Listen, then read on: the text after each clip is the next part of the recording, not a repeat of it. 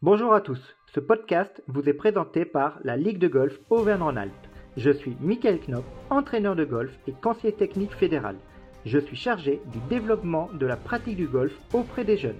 Ce podcast sera pour moi l'occasion de donner la parole aux acteurs de la formation des jeunes au jeu de golf.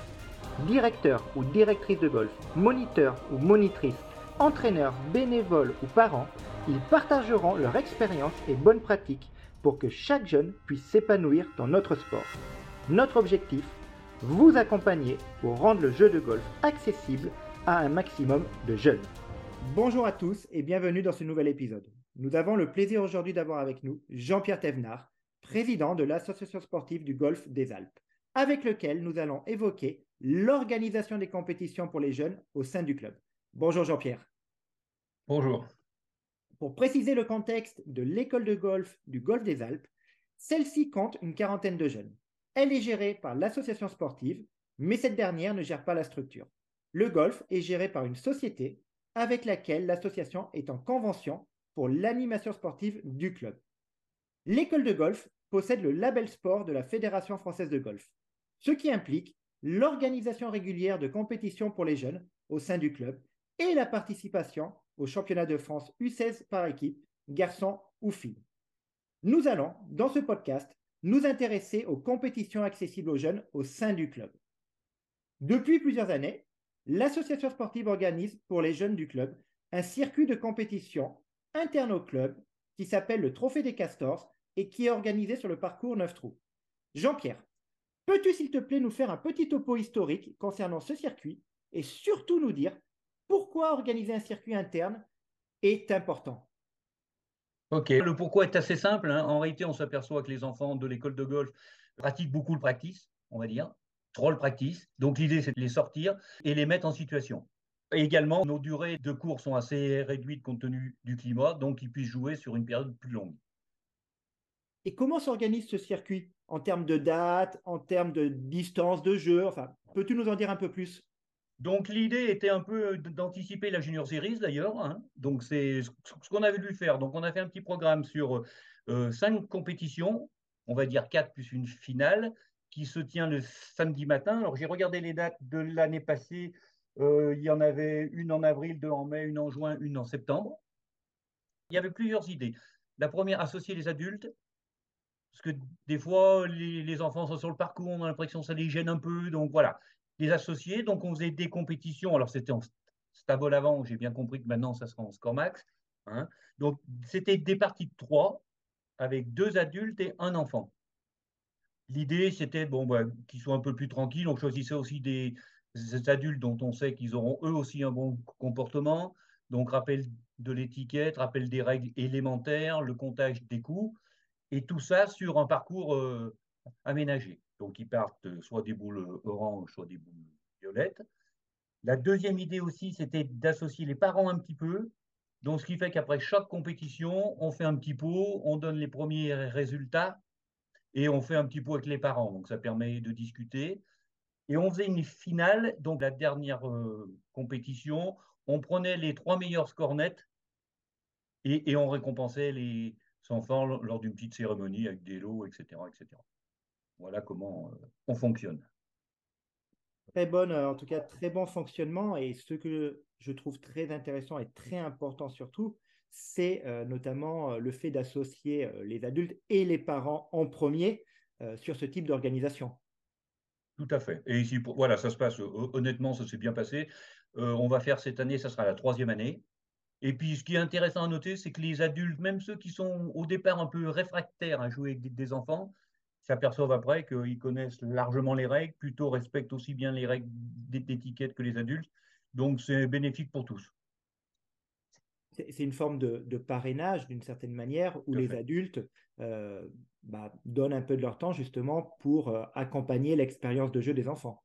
Voilà, et, on n'a eu aucune remarque. Enfin, vraiment, c'est que du, que du bonheur, en gros, on va dire.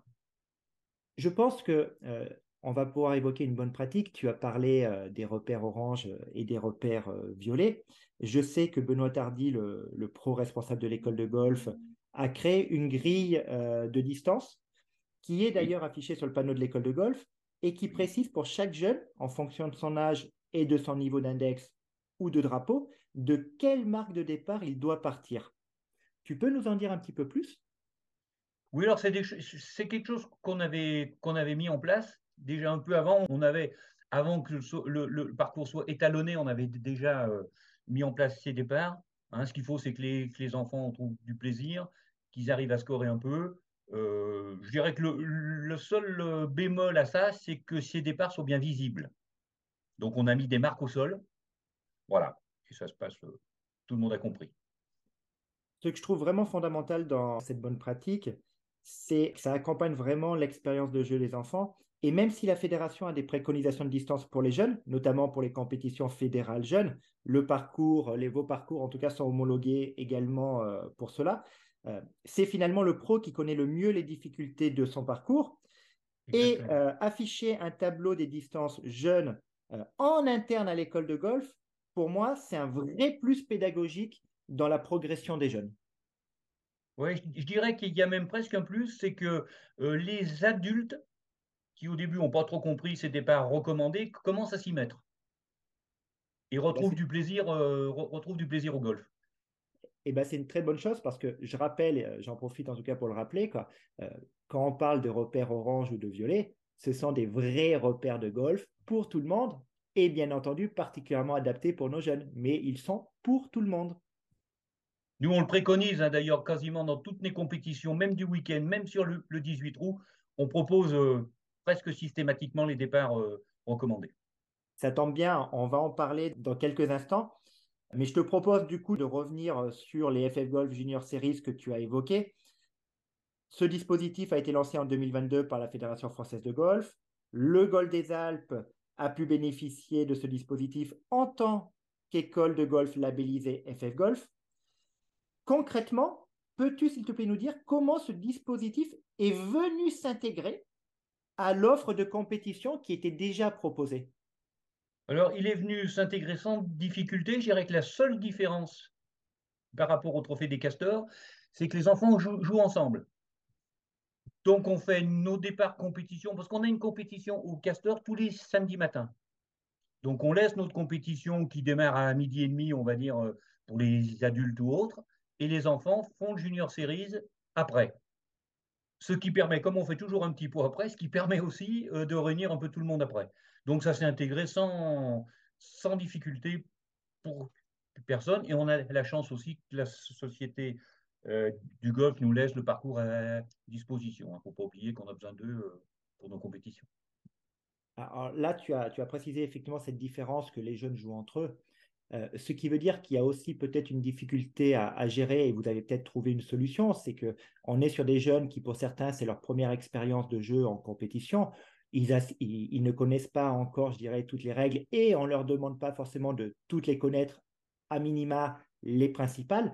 Comment vous organisez ou est-ce que vous organisez un, suivi euh, des parties? Est-ce que vous arrivez à mobiliser des parents pour quand même euh, accompagner ces enfants-là? Oui, c'est sur toutes les parties, alors sauf ceux qui sont déjà bien rodés, mais sur toutes les parties, surtout ceux qui démarrent leur première compétition, ils sont accompagnés J'aurais tendance à dire, bien sûr, avec les parents, mais souvent par des bénévoles. Parce qu'on a des fois une difficulté avec les parents qui, qui s'impliquent un, peu trop. On veut qu'ils suivent, mais pas trop près. Hein. J'en ai trouvé une fois où il y avait trois gamins sur le green et trois parents aussi. Euh, voilà, donc on les suit, mais les parents sont de bonne volonté et on y arrive. Qu'on essaye, c'est que les parents ne suivent pas euh, leurs équipes, leurs enfants. C'est plus, plus simple. Tu évoquais que tu avais vu déjà des, parents euh, qui étaient sur le green avec les enfants. Je pense qu'il faut être très clair sur ce point. Euh, il faut respecter le terrain de jeu des enfants. Et des adultes, suiveurs officiels ou même parents, n'ont pas à rentrer dans l'air de jeu. Et notamment quand on parle d'air de jeu, on va parler de départ, on va parler de fairway, on va parler des greens. Rester à distance afin de, de, pouvoir être bienveillant, bien entendu, mais surtout ne pas être pesant et ne pas euh, faire intrusion euh, dans l'aire de jeu des enfants. Non, mais ils le comprennent assez bien, mais on a des parents non golfeurs. Euh, donc on a besoin aussi à eux, à la limite, de, leur expliquer l'étiquette, le parcours et tout. Mmh. Mais ça se passe, ça se passe bien. Hein. Tu l'as précisé, hein, mais il est important de, briefer, bien entendu. On, a aussi des outils au niveau de la fédération. Je pense notamment aux fiches de suivi de partie qui permet d'orienter vers les bons comportements et les moins bons. Quand on dit bons comportements, c'est ceux qui vont favoriser l'autonomie de l'enfant. Et les moins bons, c'est malheureusement ceux qui ne vont pas les aider à devenir autonomes.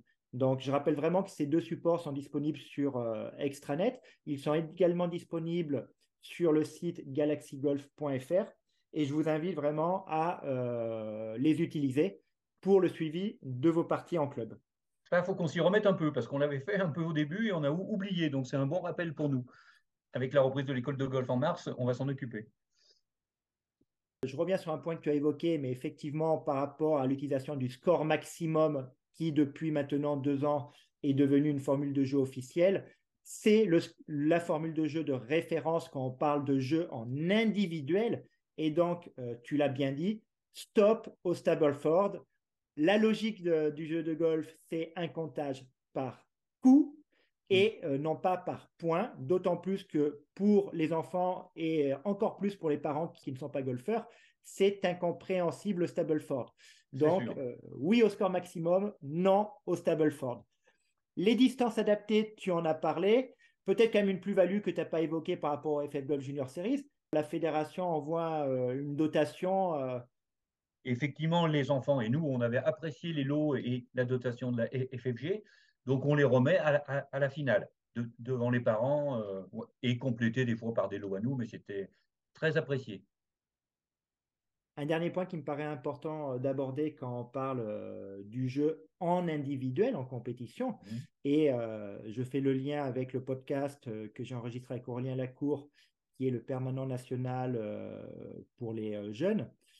Et je rappelle qu'il existe des préconisations de la fédération, notamment le fait que le jeu en individuel en compétition, il intervient à partir du drapeau blanc pour deux raisons bah, ce n'est qu'au drapeau blanc que les enfants euh, découvrent la notion de score cumulé sur neuf trous. Et l'autre bonne raison, c'est euh, le nouveau système d'handicapping, le WHS, qui lui prend en compte une moyenne de score et non pas avant euh, des cartes uniques qui, si elles étaient mauvaises, on les rangeait dans le placard et on n'en entendait plus parler. Le WHS fonctionnant avec une moyenne, si un enfant accumule malheureusement trop de contre-performances, cela peut venir retarder le premier classement. Donc soyez bien vigilants sur ce point-là. La compète en individuel, ça se démarre à partir du drapeau blanc. C'est ce qu'on n'avait pas compris tout de suite, mais ça y est, c'est fait. Merci Jean-Pierre pour ce partage d'expérience concernant les FF Golf Junior Series. Si votre école de golf n'est pas encore labellisée, rien ne vous empêche de proposer une offre compétitive de ce type. Si vous ne le faites pas, de toute façon, vos jeunes auront moins de possibilités de progresser en compétition et vous risquez surtout d'avoir des difficultés à les fidéliser. Je te propose maintenant d'évoquer la place des jeunes dans les compétitions adultes ou dominicales au Golfe des Alpes. En plus du parcours des castors, qui a un 9 trous, et que vous utilisez pour le trophée des Castors et les FF Golf Junior Series, le Golf des Alpes possède également un parcours 18 trous. Peux-tu, s'il te plaît, nous dire comment les compétitions adultes s'organisent et est-ce que les jeunes peuvent y participer? Alors ça, il n'y a pas de souci, hein, c'est même euh, un, intérêt. Hein, euh, donc, on a pas mal d'enfants qui participent. Alors c'est vrai que pour certains, c'est plus facile parce que les parents ou les grands-parents jouent. Donc il n'y a pas de souci, ils sont acceptés et ça se passe euh, très, très, très bien. On a quelques formules, on pourrait dire des fois un peu trop de système de scramble à deux qui les détend un peu, ils ont un peu moins de pression. On organise des, compétitions où ils sont les bienvenus. On a une journée Bluecaster dans l'année, enfin une journée Bluecaster, on va dire, avec les, les partenaires, les parents, etc., euh, en, fin de saison. Et ils viennent très régulièrement. Hein. On a vraiment. Euh, et ils partent de leur départ recommandé. Donc il n'y a pas de. Il n'y a, pas de souci, ça se passe euh, très bien. Ils sont toujours les bienvenus et ils viennent assez régulièrement. Mais quand même, la difficulté reste ceux dont les parents ne jouent pas. Donc on voit qu'on a à, terme à avoir une offre aussi euh, par an qu'on n'a pas assez euh, nettement travaillé jusqu'à présent. Alors, c'est vrai que vous, vous avez la particularité d'avoir ces deux parcours, euh, un parcours des, des, Castors qui est plus adapté effectivement euh, aux jeunes, je dirais, dans, leur, dans leurs premières années. Quoi. Après, pour ceux qui prétendent à des compétitions fédérales jeunes, il est important de gagner en expérience sur des parcours à longueur de championnat. Quand je dis à longueur de championnat, je parle bien entendu en relation avec les différentes catégories d'âge votre parcours, je dirais même, en tout cas, vos deux parcours sont homologués sur les repères jeunes. Et il me semble que ces mêmes repères jeunes, qui sont une composition, je dirais, des repères existants, vous arrivez même sur vos compétitions sur le Belvédère, qui est le 18 trous, à faire que vos meilleurs jeunes, parce que là on parle bien des meilleurs jeunes, euh, jouent de ces repères-là. Tout à fait.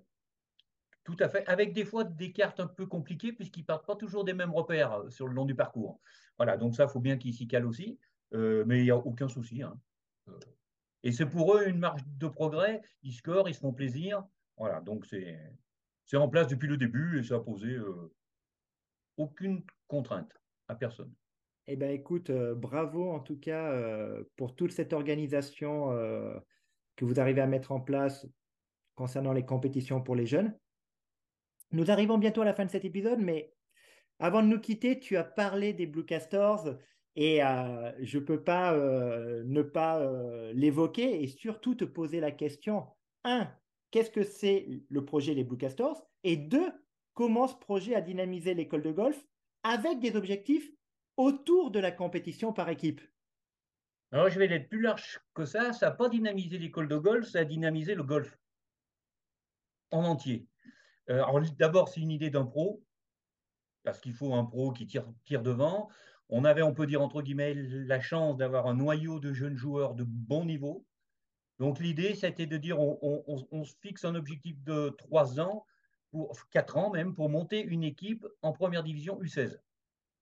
Alors on est monté la première année, on n'est pas monté la deuxième année, mais voilà, je crois que le gros intérêt, je me suis aperçu que des adultes, voire des seniors suivent maintenant les enfants, alors que jusqu'à présent, le sportif, à les limites, les, enfin, les intéressait peu. Et, ce que je dirais, le, bénéfice extrême du projet Blue Caster, ça, ça a attiré l'ensemble du golf, qui est passé petit à petit de loisir à sportif. Et que c'est un vrai bonheur, mais je confirme qu'il faut un pro qui s'investisse beaucoup. Et on a la chance d'en avoir un. Merci Benoît. Effectivement, merci, euh, merci Benoît. Nous arrivons à la fin de cet épisode. Merci Jean-Pierre pour ce partage d'expérience. Et c'était avec grand plaisir. Nous vous disons à bientôt dans un prochain épisode. Merci à toi. Merci à tous. Retrouvez l'ensemble de nos podcasts ainsi que d'autres ressources pour développer et accompagner la pratique du golf auprès des jeunes sur galaxygolf.fr, la plateforme dédiée aux écoles de golf de la Ligora.